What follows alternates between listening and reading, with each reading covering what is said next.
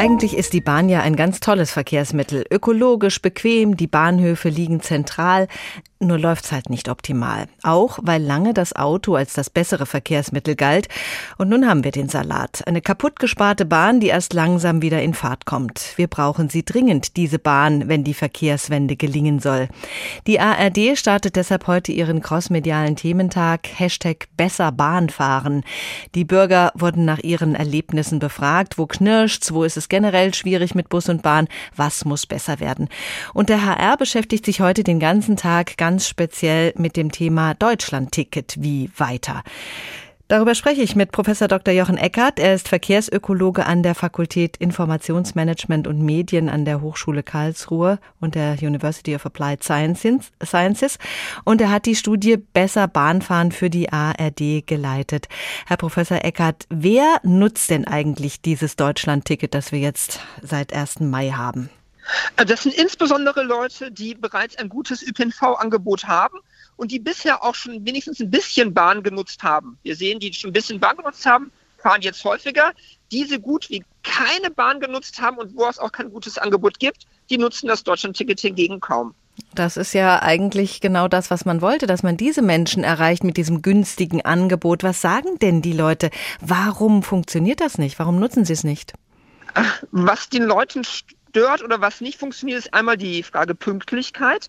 Das ist ganz zentrales Argument. Ja. Und dann für viele, die noch nicht das Deutschland-Ticket haben, die Frage Takt und Fahrzeit. Also wie gut ist denn eigentlich das ÖPNV-Angebot?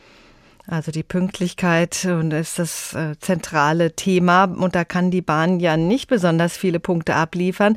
Wie sieht es denn speziell mit der Zufriedenheit der Bahnkundschaft im Rhein-Main-Gebiet aus? Äh, Im Rhein-Main-Gebiet, das haben wir uns auch angeschaut, da ist auch das Thema Pünktlichkeit sehr hoch. Das kommt auch noch durch einen Teil der Baustellen im City-Tunnel, war das besonders ausgeprägt gewesen. Aber auch so Frage wie Sicherheit und Wohlfühlen wurde kritisiert. Da fühlen sich durchaus einige nicht immer wohl. Die Politik hat die Verkehrswende bereits ausgerufen. Man will mehr Menschen in die Busse und Bahnen bringen. Nach dem, was Sie jetzt erfahren haben bei der Befragung, ist denn das Deutschlandticket der richtige Weg dahin?